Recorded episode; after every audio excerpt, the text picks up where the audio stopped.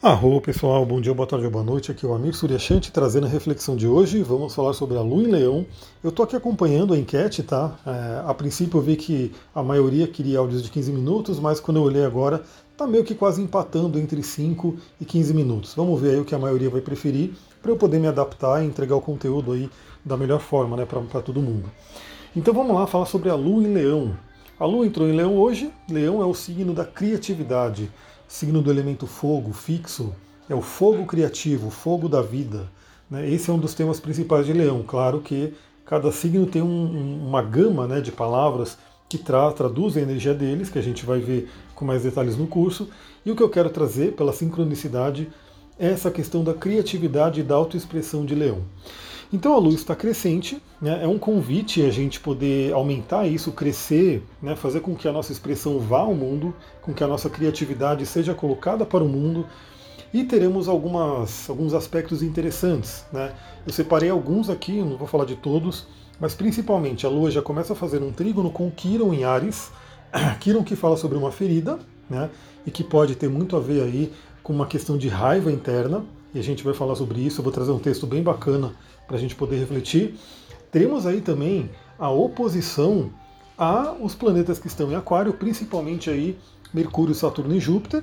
E teremos também, é, a, provavelmente vai fazer, deixa eu verificar aqui, né? Porque eu falei, eu não cheguei a ver, deixa eu ver se vai fazer a quadratura com Marte ou não. Vou mandar um pouquinho a Lua aqui.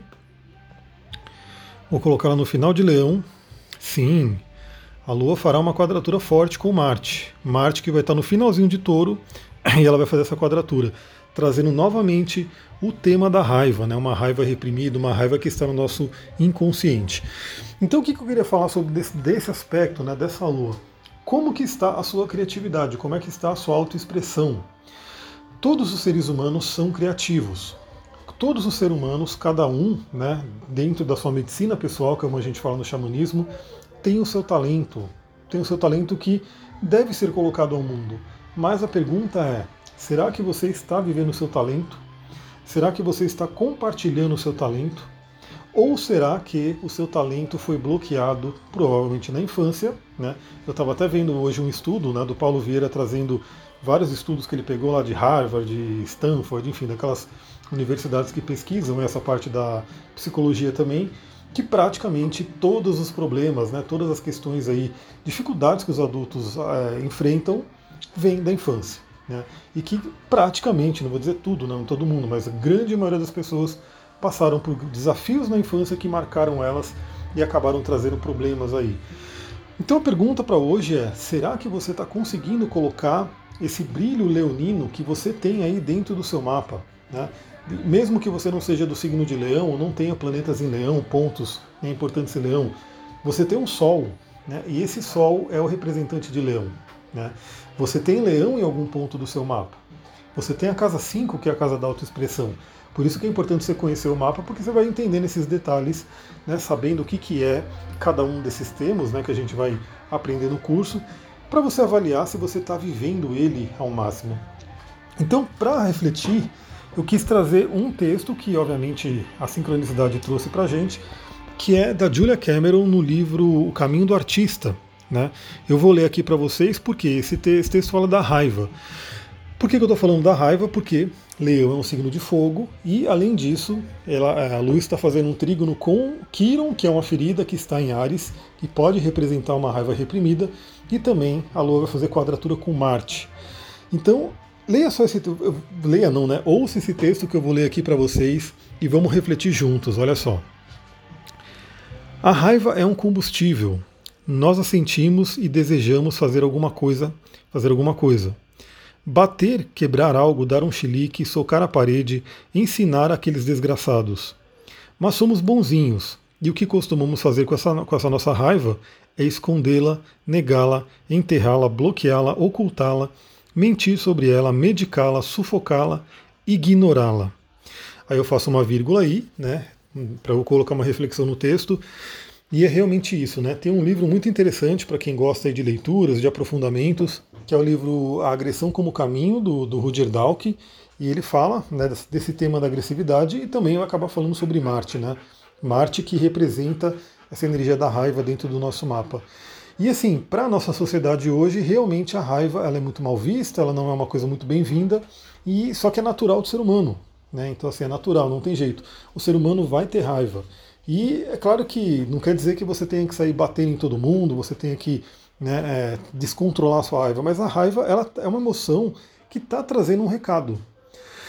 Só que, como as pessoas, principalmente na infância, são ensinadas a bloquear, a sufocar, a engolir, a medicar, como ela coloca aqui, o que, que essa raiva, o que acontece com essa raiva? Ela vai para o inconsciente. E aí ela vira uma sombra. Aí ela vira uma raiva reprimida que está dentro da pessoa, causando inclusive doenças. Né? Eu sempre falo, né, dentro da linguagem do corpo, que as ites que estão. Assim, uma das coisas que as pessoas mais sofrem hoje, que não é tão falado, mas médicos mais holísticos falam bastante, é a inflamação crônica, né? Então o ser humano ele está inflamado, ele está cheio de ites, rinite, dermatite e sei lá quais ites, tudo isso é uma doença de raiva, raiva reprimida. Tanto que na bioenergética, no trabalho de bioenergética que eu faço, eu ensino as pessoas a, expressarem essa raiva, trazerem para fora, para que ela possa ser trabalhada. Então, esse contato com Kiron pode ser muito benéfico para isso. Vou continuar o texto aqui. Fazemos tudo menos escutá-la. A raiva deve ser escutada. A raiva é uma voz, um grito, um apelo, uma exigência. A raiva precisa ser respeitada. Por quê? Porque ela é um mapa. Olha só que, inter... que interessante, né? É essa questão de ouvir a raiva. Tem um texto do Rumi, um texto maravilhoso, né? um poema chamado A Casa de Hóspedes, onde ele faz essa narrativa, né? E ele fala sobre as emoções que vem visitar e que ele fala que você, como um bom anfitrião, deve acolher todas, porque cada uma delas é um mensageiro que está trazendo uma mensagem. Então o que acontece? No geral, as pessoas, né, pegando essa metáfora da casa de hóspedes do, do Rumi, é, não querem abrir a porta para a raiva, não querem lidar com ela. Só que ela está trazendo um recado, está trazendo uma mensagem. E se você não abre a porta para a raiva, para entender o que ela está trazendo, ela não vai ficar feliz. Né? Ela vai depois dar um jeito de entrar na sua casa pela porta dos fundos. E aí, pela porta dos fundos, você não tem nem como conversar com ela. Olha só que interessante. Vamos continuar aqui. Então, continuando. Por quê? Por que devemos ouvir a raiva? Né? Porque ela é um mapa. A raiva nos mostra quais são os nossos limites, mostra onde queremos ir. Ela nos deixa ver onde estivemos e quando não gostamos de algo. Ela aponta o caminho, não mostra apenas o dedo. Na recuperação de um artista bloqueado, a raiva é um sinal de saúde. A raiva é feita para nos levar a agir. Não é para se esgotar em si mesma. A raiva aponta a direção. Devemos usar a raiva como combustível para tomar as atitudes necessárias para seguir naquela direção.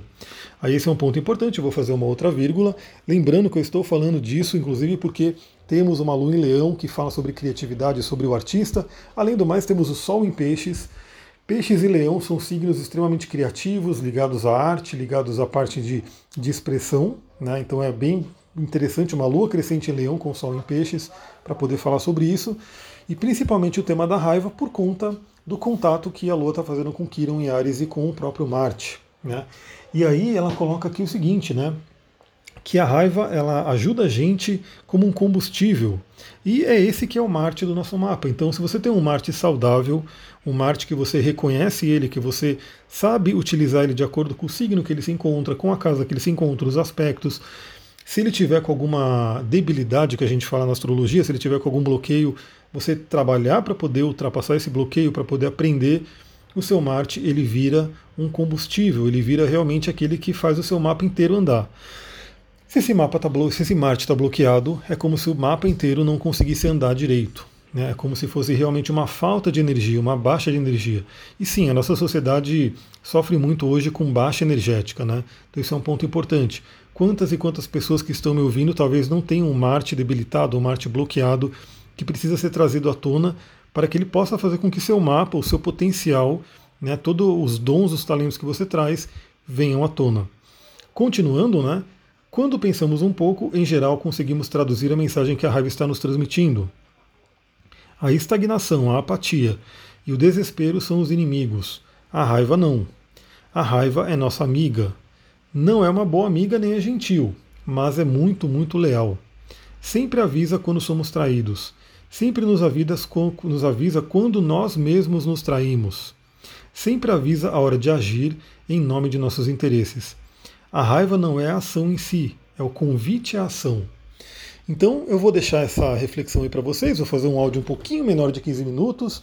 Vamos ver aí como é que vai ser a votação. Claro que eu, se deixar, eu falo 20 minutos, meia hora, enfim, eu vou entrando no fluxo aqui no Flow e vou falando. Mas se a maioria preferir áudio de 5 minutos, eu dou um jeito de encaixar alguma reflexão aí dentro dos 5 minutos, para que todo mundo possa ouvir. Porque eu quero que essas reflexões cheguem ao maior número de pessoas possível. Aliás, fiquei feliz porque hoje eu vi que cresceu mais no Telegram, né? Estamos como 1,3 né, mil pessoas. Muita gratidão aí a todo mundo que de repente ajuda né, a trazer mais gente, ajuda a divulgar. Então, uma outra, uma última reflexão que me veio bastante, só que aí daria mais pelo menos 5 minutos ou 10 minutos para falar, é a questão da vergonha. Né? Então, talvez você tenha um talento aí tem um, sol querendo se expressar, tem uma energia leonina querendo se expressar, tem um peixes com uma criatividade enorme querendo se expressar, mas você tem vergonha, você tem um, um certo bloqueio para se expressar. E essa vergonha tem um porquê, é um dos quatro medos da humanidade, que é o medo da rejeição. Mas, como eu falei, deixa isso para um outro dia, para uma outra oportunidade, para eu manter um áudio aí um pouquinho menor e vamos ver como é que vai ser a votação. Mas a dica é ouça a sua criatividade, se pergunte se você está sendo criativa, criativo, se você está colocando o seu dom no mundo, e caso não esteja, se pergunte cadê a energia? Será que essa energia está bloqueada? E por que eu não desbloquear ela para que ela possa realmente fluir e você poder levar o brilho do sol, o seu sol interior, o seu plexo solar para o mundo? Vou ficando por aqui, muita gratidão, Namastê, Harion.